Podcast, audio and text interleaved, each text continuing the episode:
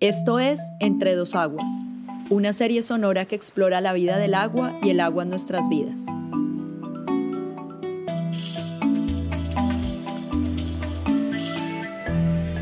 Aquí empieza el capítulo 2. Llueve sobre mojado. Embarquemos. Estamos en el suroccidente de Colombia, a orillas del Océano Pacífico. Esta región hace parte del llamado Chocó biogeográfico, un área natural muy húmeda cubierta de selvas, manglares y muchos ríos. Es una de las zonas que alberga más biodiversidad en el planeta. De hecho, a Tumaco la llaman la perla del Pacífico, y quizás sea por la belleza de sus playas. Y es aquí, en medio de esta exuberante naturaleza, que nos encontramos con nuestro guía. Mi nombre es Johan Ricaurte, tengo 27 años. Soy creador de canciones, escritor, compositor. Su nombre artístico es JP y junto a él haremos puerto en este viaje sonoro por Latinoamérica. Gracias JP por recibirnos. Te seguimos. Bueno mi gente, bienvenidos a Tumaco. Junto con un grupo de expertos locales y de colegas del programa Lazos de Agua, vamos a recorrer esta región. En el municipio de Tumaco vivimos unas 200.000 personas y la gran mayoría somos afro. Tumaco es uno de los puertos más importantes de Colombia, pero para la mayoría de nosotros la principal actividad económica es la pesca y la recolección de frutos del mar. Yo, el pescado fresco, sí, sí, vengan, acérquense. Aquí tenemos bagre con todo, todo, venga, pescado fresco, sí hay. Sí Así que aquí huele a camarones apanados, huele a ceviche de camarón, huele a rellena, huele a otalla por la mañana. También huele a jugo de borojó, huele a rechón, huele a curao, a biche o a charuco como le decimos aquí. Y estos olores se mezclan con muchos sonidos.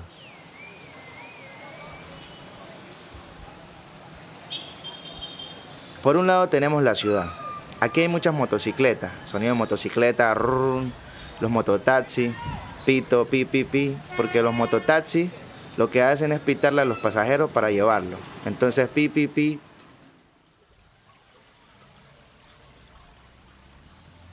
Y por el otro lado tenemos el sonido del campo.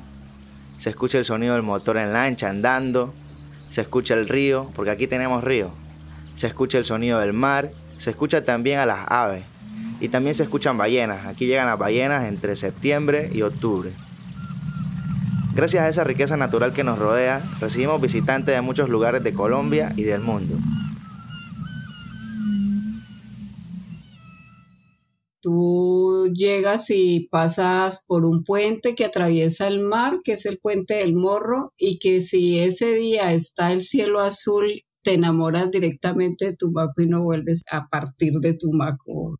Marta Espinosa no es tumaqueña, pero ya es como si lo fuera. Yo llegué a trabajar a finales del 88, de 1988 en Tumaco. Soy arquitecta, pero tengo especializaciones en trabajo comunitario, en gerencia de proyectos, en proyectos de desarrollo social, educativo y ambiental.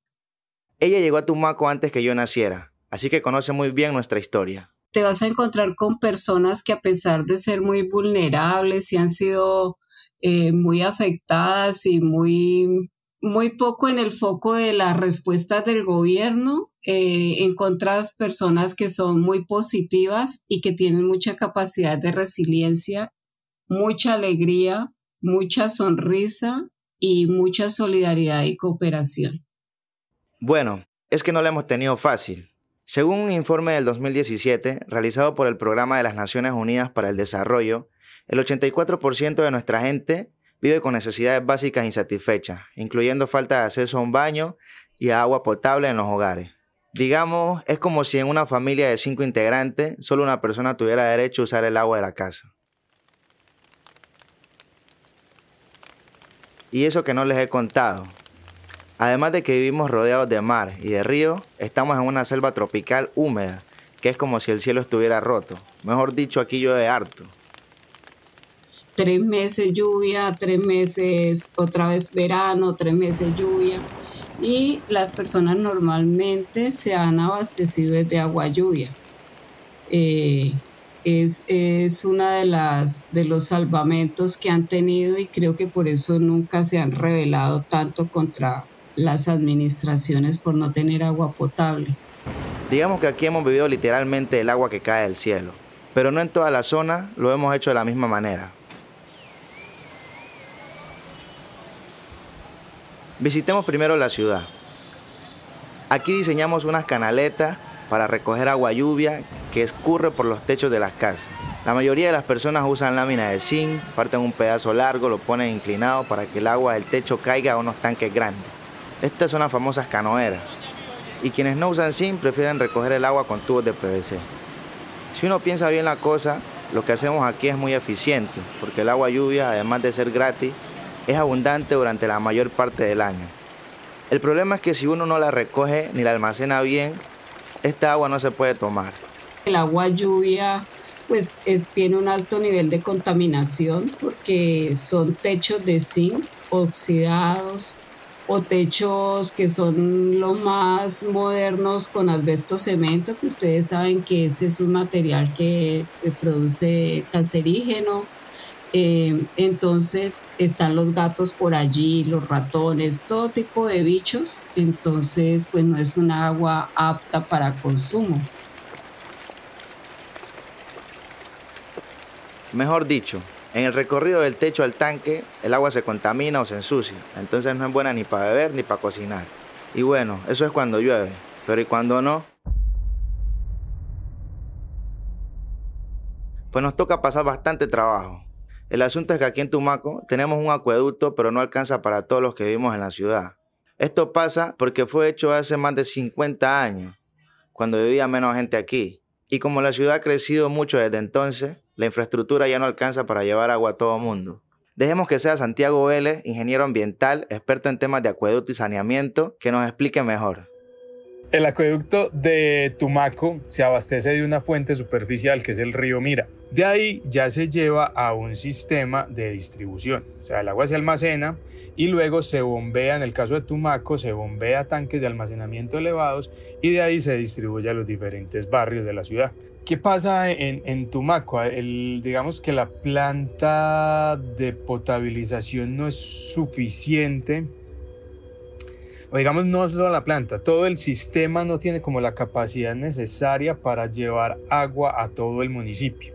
El problema es que el agua llega casi cada ocho días y cuando llega es por un día nomás. Entonces cuando llega todo el mundo tiene que aprovechar y dejar todo lleno, hasta las cucharas. La gente digamos que ante este desespero de que no les lleguen, hacen una práctica inadecuada que es chuzar la tubería, que es que van y toman en la tubería madre y la, la perforan. Y en esa perforación instalan una manguera u otra tubería. Incluso en el caso de Tumaco, como es tan poca el agua y llega con tan poca presión, la gente usa pequeñas motobombas eléctricas como para succionar el, el poquito de agua que va por ahí por la tubería. Pero esa es una solución a corto plazo y para unos pocos porque a la larga eso termina creando problemas peores. Es un agua que no queda contabilizada en el sistema, que genera unos impactos considerables sobre la misma empresa prestadora del servicio, ¿cierto? Porque están entregando, digamos, un producto por el cual no se les está pagando. Y eso hace que sean mucho más débiles. Entonces es como un ciclo vicioso. Entonces la empresa presta un mal servicio, la gente ante un mal servicio siente la necesidad de sacar el agua de donde sea, de la forma que sea. Entonces se genera el agua, pero no se está pagando por esa agua y eso hace que no hayan inversiones en reposición de redes, en mejoramiento de la infraestructura, en ampliación. Como el servicio es tan malo, aquí vivimos prácticamente todo el tiempo a la cacería del agua. Por eso cuando logramos tenerla, tratamos de guardarla para que nos dure unos 15 días o al menos una semana.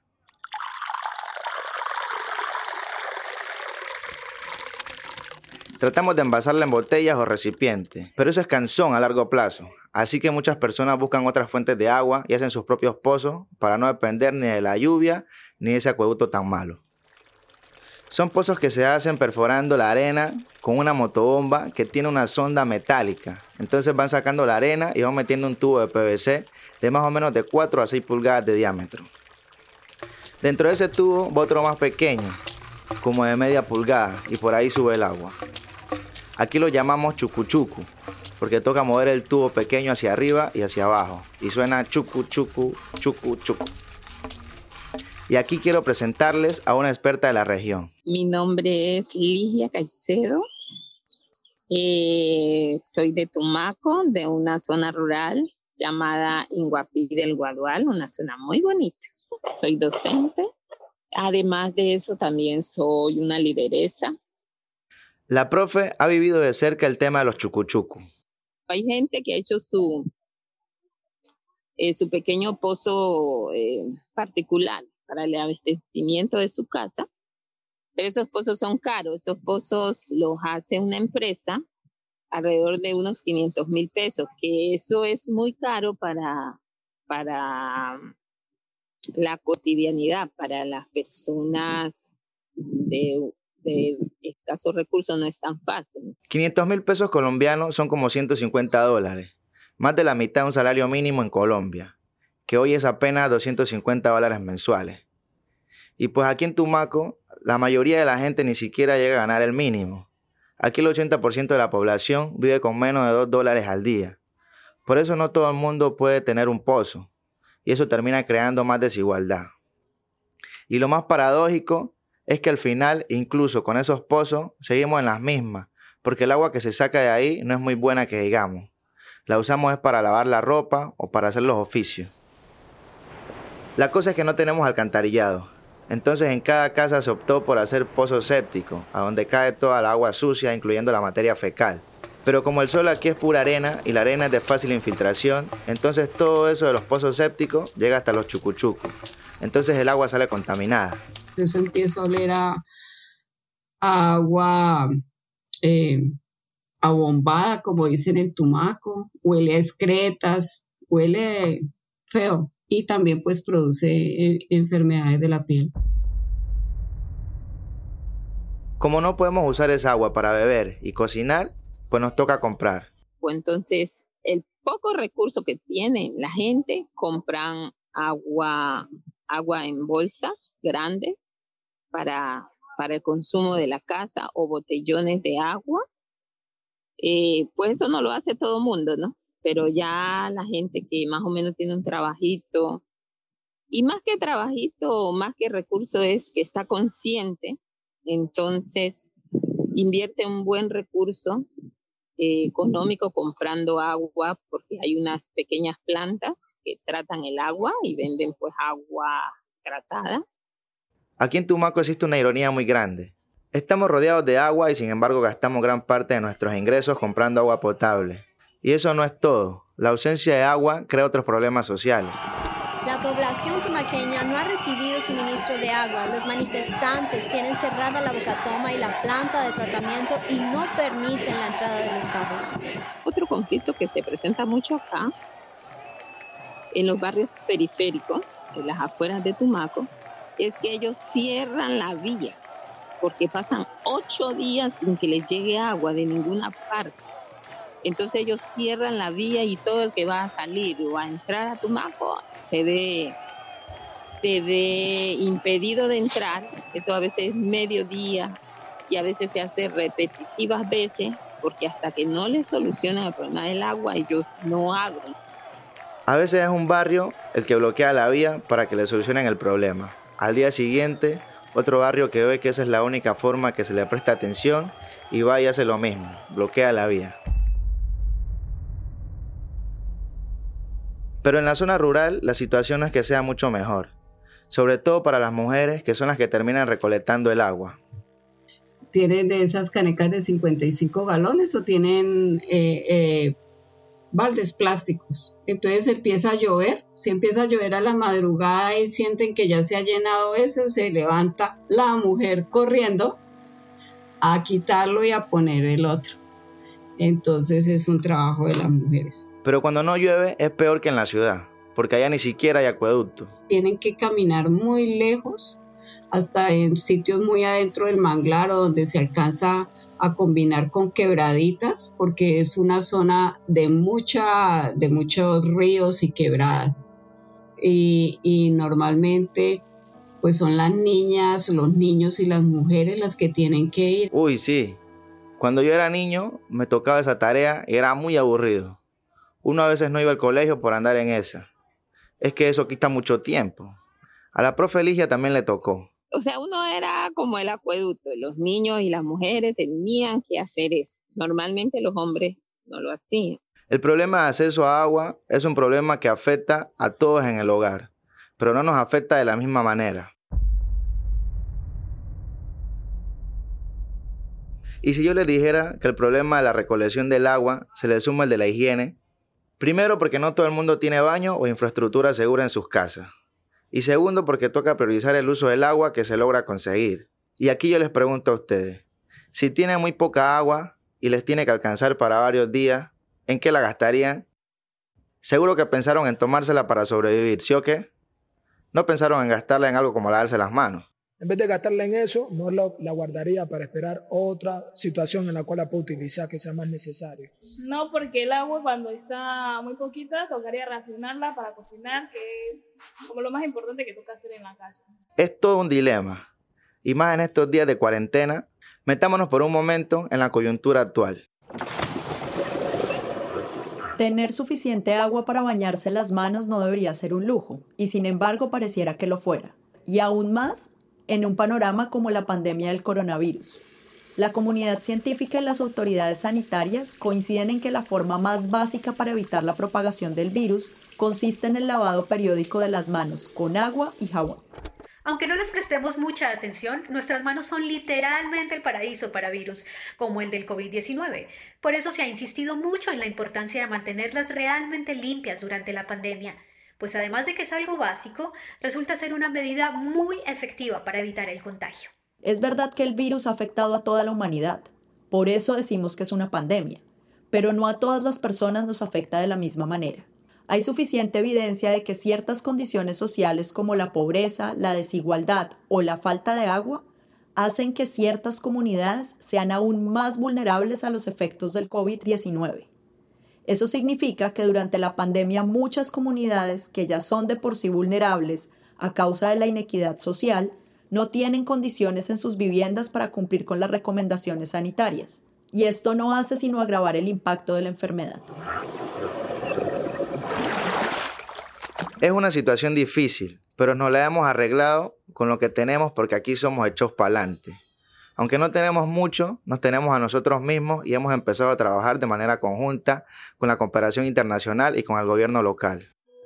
Sí, nosotros en este momento estamos implementando en Tumaco una, una metodología que se llama líneas express. Digamos, esto es a nivel urbano, ¿cierto? Entonces, en Tumaco hay unas grandes áreas a las cuales todavía no ha llegado el acueducto, pero la tubería madre está muy cerca. Entonces, lo que nosotros hacemos, estas líneas express, son como unas líneas madres secundarias, ¿sí? Las sacamos en tubería de PVC de un diámetro de unas 2 pulgadas y las llevamos hasta estos sectores donde aún no ha llegado el acueducto. Entonces, de, esa, de esta tubería secundaria, lo que hacen es que se sacan las derivaciones para cada, para cada vivienda. Pero construir la infraestructura es apenas una parte del trabajo para llevar el acueducto y alcantarillado a la gente. O sea, digamos que la, experiencia que he tenido yo en, este tiempo que llevo trabajando con proyectos de agua y saneamiento, y, mucha más gente concuerda conmigo, y es que eh, la parte de infraestructura no es que sea fácil, pero se conoce. O sea, la infraestructura es una ciencia que es conocida. O sea, la hidráulica, la ingeniería civil que está detrás de toda esta infraestructura se conoce, se puede diseñar y se sabe que funciona. Ahora, nos encontramos que muchos de los sistemas de acueducto de alcantarillado que se instalan, sobre todo en comunidades pequeñas, sean urbanas o rurales, fracasan al término de uno o dos años. ¿Sabes por qué? El problema es la sostenibilidad, porque no es solo cuestión de mantenimiento de la infraestructura, es sobre todo cuestión de cómo la gente la usa y se relaciona con ella. Y aquí mejor invitamos a Tania, una de las expertas que conocieron al inicio de la serie.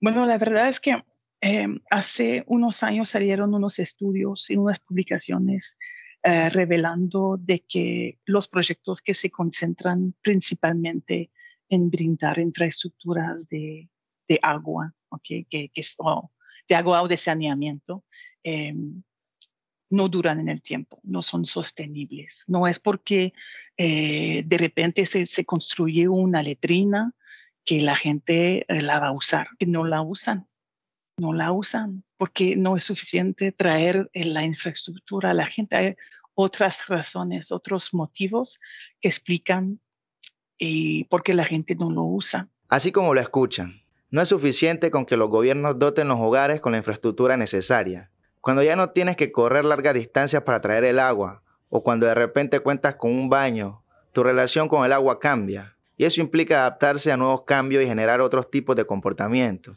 Y entonces, eh, para eh, maximizar los beneficios de los servicios y de los productos que fueron mejorados en saneamiento y en acceso a agua, tenemos que también eh, como reducir las barreras al comportamiento humano y empujar los motivadores del, del cambio de comportamiento.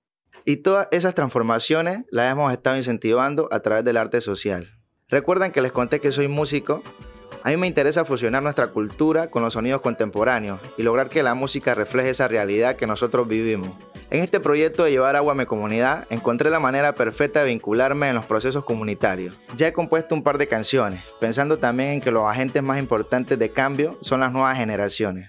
Hago chucuchu y qué rico huele, agua corrida y jabón. Y mi familia siempre me quiere y yo me siento el mejor. Y mis manos que bien se sienten, ay porque limpio estoy, con agua corrida y mucho jabón. La gente para nosotros es como un carnaval, es como un festival. Por eso la gente le ha hecho canciones a este proyecto, a, eh, con relación pues al lavado de manos, al cuidado del agua, hay décimas, hay canciones, hay poesía, hay juegos, y ha hecho de todo. Así es mi gente, aquí estamos soñando y trabajando por nuestras comunidades. ¿Cuándo vienen? Les esperamos en esta tierra que queremos tanto y que nos ha dado tanta alegría a pesar de las dificultades.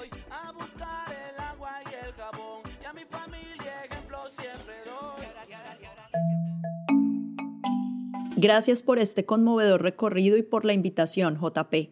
Ojalá quienes nos escuchan vengan a visitarte a ti y a toda tu comunidad. Gracias por escuchar. Acompáñennos a seguir este recorrido acuático en el próximo capítulo. Embarcaremos a otro país, a una región de montañas y flautas, pero también de serpientes místicas y abuelos sabedores. Exploraremos por qué cuando llega el saneamiento es difícil entender que el agua limpia sea usada para transportar nuestra propia suciedad y que algunas personas prefieran decir, de esa agua no beberé. Es eh, difícil llegar a una comunidad y que yo venga y empiece a explicar de procesos de, de agua, del cuidado del agua, del lavado de manos, a una comunidad donde no tienen o no utilizan ese tipo de palabras, entonces es confundirlos.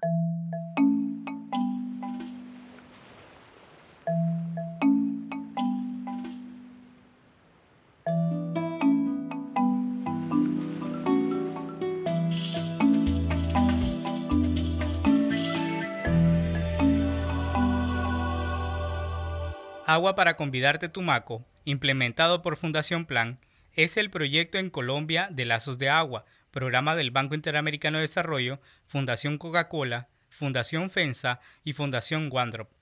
Visítenos en lazosdeagua.org.